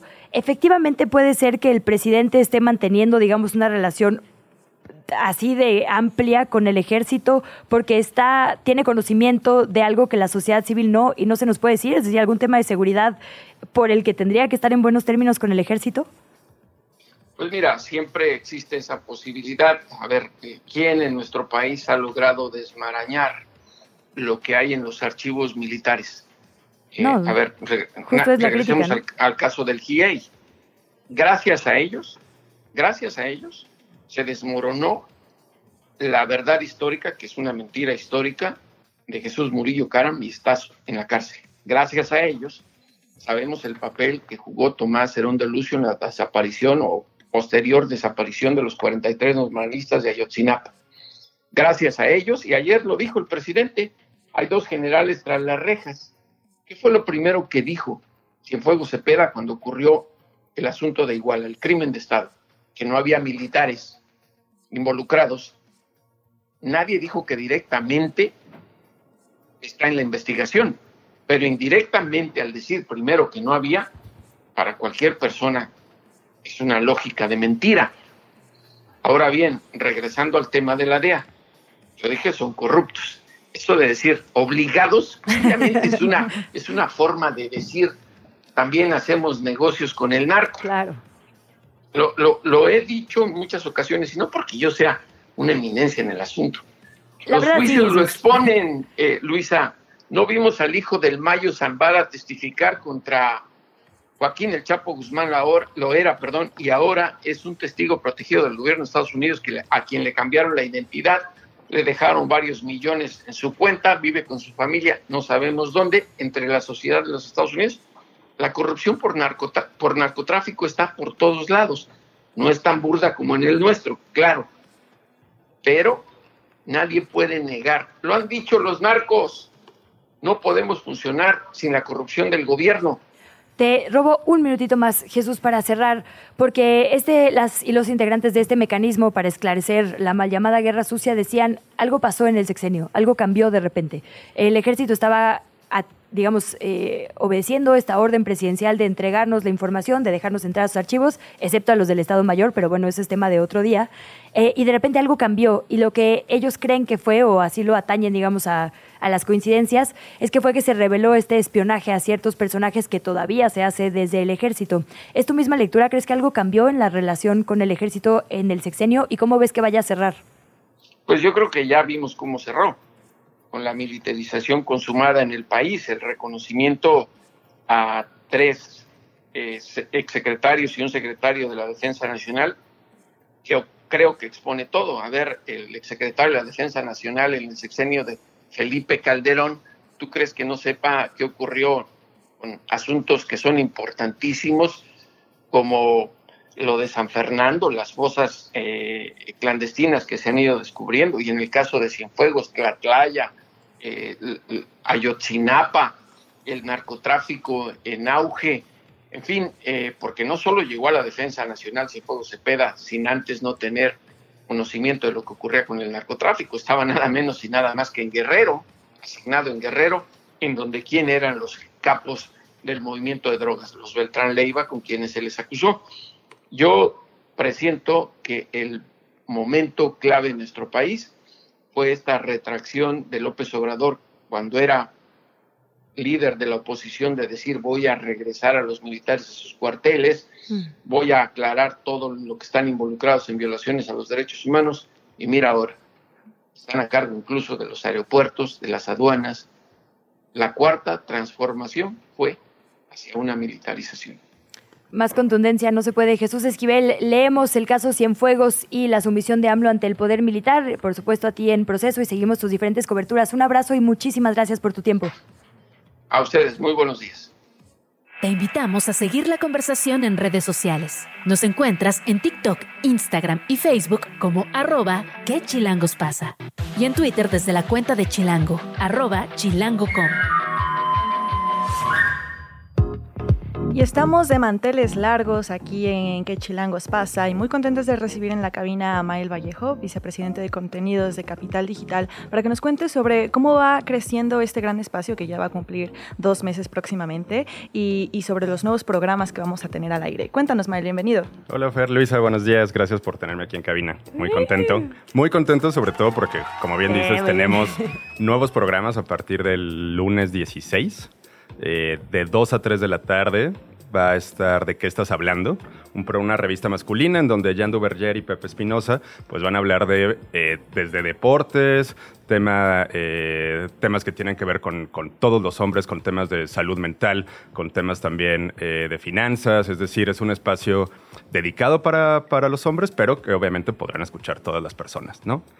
Tenemos otro programa diario de 5 a 6 de la tarde de deportes que se llama Grand Slam, donde Valeria Marín y Carlos Reynoso, a quien pueden encontrar en redes como Casa Deportes, quizá lo conozcan así, eh, pues nos van a explicar, más allá de estos programas de deportes donde siempre hay gente gritándose, ¿no? Este, y, y- y peleando. No es el estilo de Valeria, sin duda. Exactamente. Eh, bueno, y de, y- de Carlos tampoco. Entonces, más bien va- van a ser como muchas historias, deportes distintos. Eh, queremos que pasen un buen rato, en lugar de estarse enojando cuando escuchamos sobre deportes, eh, pues poder eh, pasar un muy buen rato con ellos dos. Y además de eso, los lunes, de 3 a 4 de la tarde, Tendremos un programa eh, de 1-0 con Dani Quino, colaboradora de este espacio.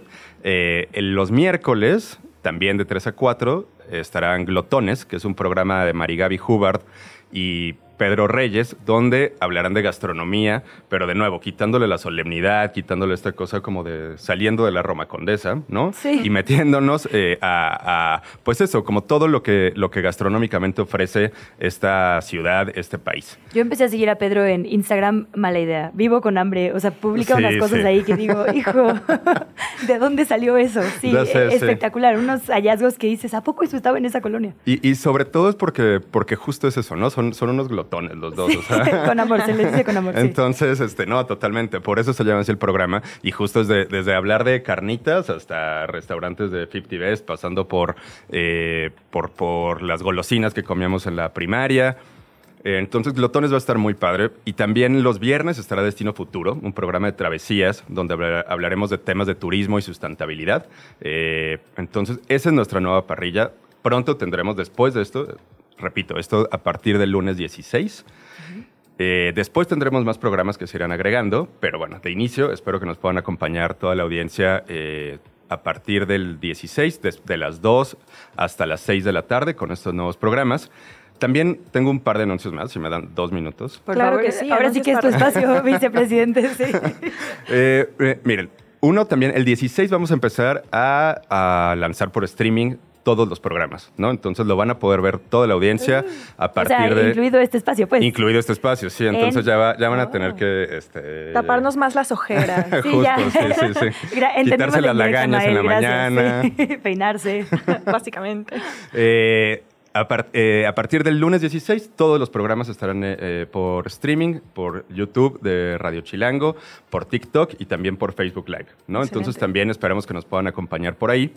Y ya por último, eh, tenemos otro anuncio muy importante y de- por el cual estamos muy contentos, que es también este lunes 16, todo pasa el lunes, eh, el periódico Más por Más. Hay que meterle algo a ese pobre día, oye. Ajá. Exacto.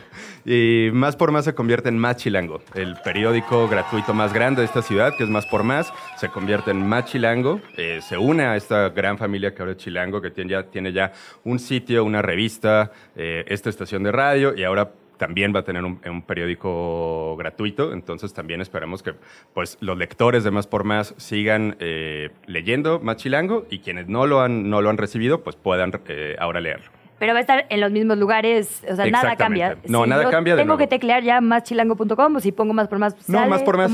En, redes, tanto en redes como en, el sitio, nos quedamos como más por más. Solamente el impreso, por ahora, va a cambiar a más chilango. Excelente, pues sin duda vamos a tener un gran inicio de semana el próximo lunes. Menos mal. Vamos a iniciar con todo. Mael, muchísimas gracias por contarnos sobre cómo vamos creciendo en este bonito espacio que es Radio Chilango.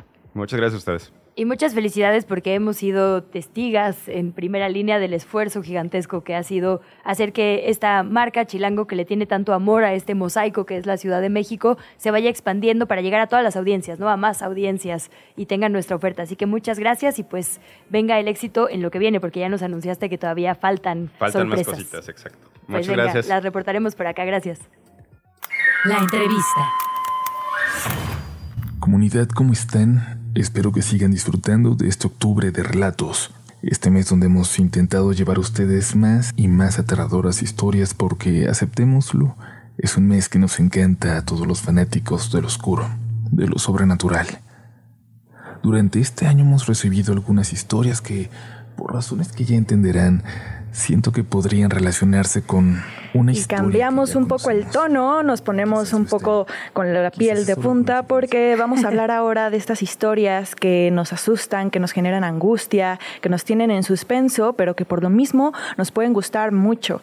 En la tradición de los clásicos de la radio, Relatos de la Noche, cuenta las historias y leyendas que, de las personas que habitan las calles de la Ciudad de México, de México e, e Iberoamérica, y con todas estas historias que, se vuelven adictivas por lo mucho que nos asustan. Uriel Reyes, autor del podcast Relatos de la Noche, está con nosotras. ¿Cómo estás, Uriel? Bienvenido. Muy bien, Luisa, Fernanda, qué gusto saludarles y, sobre todo en viernes 13. Es una gran fecha para hablar de estas cosas. Gran fecha. Eh, hoy habrá que ver esta película y, ver a Jason una vez más.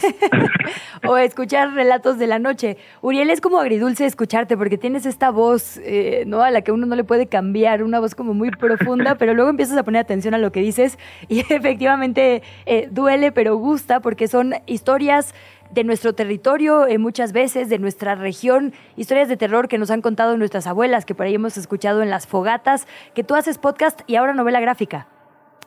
Sí, eh, por fin estamos haciendo esta transición ya de eh, pues experimentar narrando las historias de la gente, precisamente las historias que dices tal vez nos contaban nuestras abuelas, las que en una fiesta nos hacían a los niños dejar de jugar y acercarnos para escuchar esas historias de fantasmas. Eh, ya estamos experimentando un poquito y lo hemos llevado ya a la ficción, a una novela gráfica también, complementando una de las historias que más ha impactado en la historia del canal y del podcast, y estamos muy emocionados al respecto. Excelente, felicidades. Y, cuéntanos un poco sobre tu vida antes de Relatos de la Noche. ¿Cómo inició este proyecto y cómo era tu relación con el terror antes de iniciar el podcast? Mi vida siempre ha estado profundamente relacionada con el terror por culpa de mis hermanas que fueron completamente imprudentes y a los tres años era una película eh, muy fuerte que se llama El despertar del diablo o Evil Dead. Entonces, siempre desde desde que tuve uso de razón, el terror está en mi vida y el terror ha representado eh, esos momentos en familia. Eh, creo que por eso tanto Relatos de la Noche es más nostálgico que algo que te dé miedo. O sea, por supuesto que está el elemento de algo que te asusta, de una historia ¿eh? una bruja, pero siempre tiene este elemento de nostalgia que es lo que a mí me hace disfrutar historias de fantasmas o disfrutar historias de terror. Pues Fer tiene una historia con uno de tus podcasts, de hecho, ¿no, Fer? De hecho, mira, te confieso que llevo siendo gran fan de Relatos de la Noche desde hace ya un montón de tiempo. Y una noche en la estación de Valderas me topé con la mujer sonriente del metro. En ese entonces todavía no sabía quién era. Y precisamente un mes, dos meses después de ese encuentro, escuché una de las historias en Relatos de la Noche sobre ella. Y bueno, eh, estoy muy asustada. Espero jamás tener que verla otra vez. por favor, por favor, este, compárteme la historia. O sea, me, encanta platicar con la gente porque en cuanto se enteran qué hago o, o cuál es mi podcast, me comentan su historia paranormal o, o, una historia inexplicable y pues sí, como, como les digo a toda la gente que escucha, podemos ser escépticos hasta que algo nos pasa y muchas veces la gente que menos cree es la que termina siendo protagonista del siguiente episodio. Entonces, claro. de verdad espero tu historia. Esos golpeteos son nosotras tocando madera, querido Uriel. Pero bueno, Fer no es la excepción. La verdad es que es el podcast más escuchado en México y con toda razón. Está este elemento nostálgico que dices, está tu narración súper potente, increíble, está esta comunidad digital que te ha acompañado desde YouTube por tanto tiempo y que ahora crece y no quiero dejar de mencionarlo porque ahora podemos leerte, eh, bueno, leer en concreto el crucifijo del Padre Lucas, otro de los episodios estrella, Si Dios conmigo, con unas ilustraciones de verdad impresionantes de Rulo Valdés, que también es una personalidad. Sí, este es lo que a mí me emociona también mucho de este proyecto.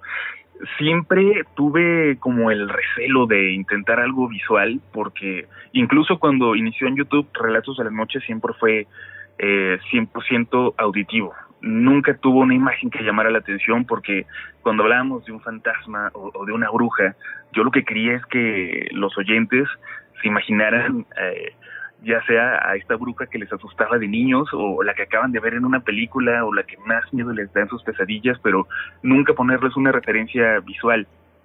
Y ya al momento de intentarlo llevar a novela gráfica, pues ya, ya teníamos que representar esos terrores, incluso algunos que ya habíamos tocado en el episodio del crucifijo del padre Lucas, y por ahí es cuando se une Rulo Valdés, que es un excelente dibujante mexicano, mi dibujante favorito, el único mexicano que ha dibujado a Batman para DC, que ha dibujado Spider-Man o X-Men para Marvel, o sea, de verdad, eh, armamos por ahí un Dream Team, no, no quiero sonar tan presuntuoso, pero fue un gran, gran equipo. Lo decimos nosotras entonces, no te preocupes.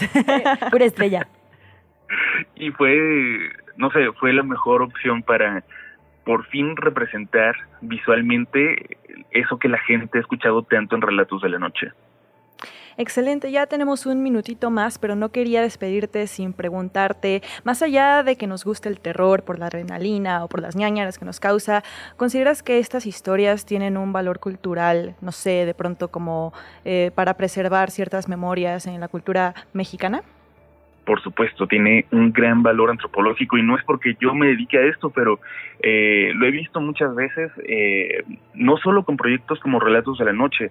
Hace tiempo tuve la fortuna de conocer a, a fotógrafos que a través de eh, representar con fotografías eh, historias de fantasmas buscaban mantener vivas leyendas de sus pueblos que los niños ya no estaban contando. O sea, creo que por eso Relatos de la Noche y muchos otros proyectos de terror eh, tienen un gran aporte cultural porque de alguna u otra forma estamos manteniendo vivas leyendas que quizás ya no se contaban tanto porque ahora los niños no se juntan para contar historias de fantasmas, Lamentablemente. sino para se, se, se conectan en línea para jugar Fortnite, ¿no? Entonces eh, tienen un gran valor y sí, no es porque yo me dedique a esto, pero por supuesto que hay un, un, valor antropológico en las historias de fantasmas. Excelente, Uriel Reyes. Muchísimas gracias. De nuevo, grandes fans de tu trabajo. Vamos a, a seguir escuchándolo, especialmente en este mes. Eh, eh, seguimos, esperamos que esta no sea la última vez que te tenemos en el espacio y muchas gracias por tu tiempo. Gracias a ustedes y espero su historia, por favor. Claro que sí, te la mando, te la mando. Ahorita te la pasamos teléfonos, exacto. Un beso, Uriel, gracias. Y vamos ahora con Mari Gaby Hubbard, ella es editora de Travesías, no podemos cerrar semanas sin sus recomendaciones. Mari, buenos días. Hola, buenos días, ¿cómo están? ¿Todo bien? ¿Qué nos tienes? Pues para este fin de semana les tengo una de, mi escapa de mis escapadas favoritas desde la Ciudad de México, que es Corral de Piedra. Es un parque ecoturístico en el Estado de México. Eh, yo generalmente voy ahí a acampar, pero pues para la gente que no es muy de la acampada también hay cabañitas. Puedes rentar la cabaña, creo que empieza en 800 pesos la noche. Eh, y el plan es irte a acampar, puedes llevar a tu perro, ¿no? Si son personas pet friendly. Eh, hay un lago, son 500 hectáreas de naturaleza increíbles a dos horas y media de la Ciudad de México. Puedes hacer pesca en el lago, puedes hacer kayak. En el parque puedes hacer caminatas alrededor del lago o por alguna de las montañas. Hay gente ahí que te puede ayudar como a organizar caminatas. Puedes rentar bici para hacer bici de montaña también.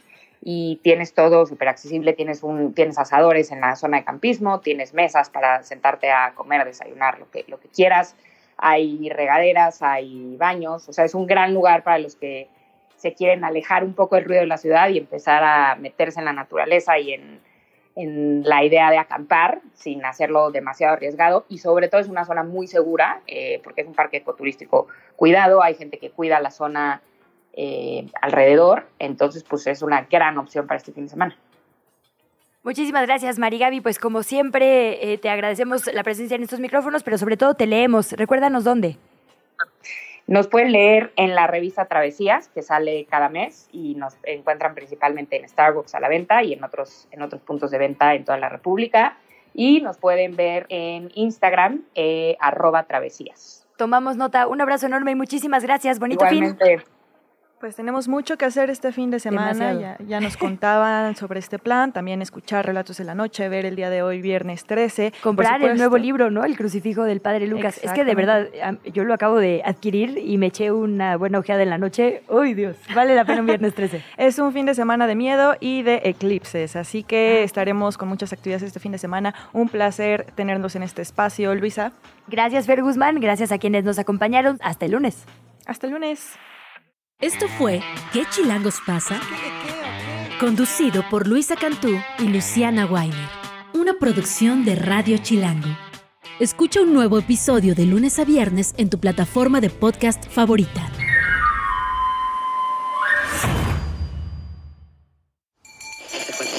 Radio Chilango. La radio que... Viene, viene, ¿eh?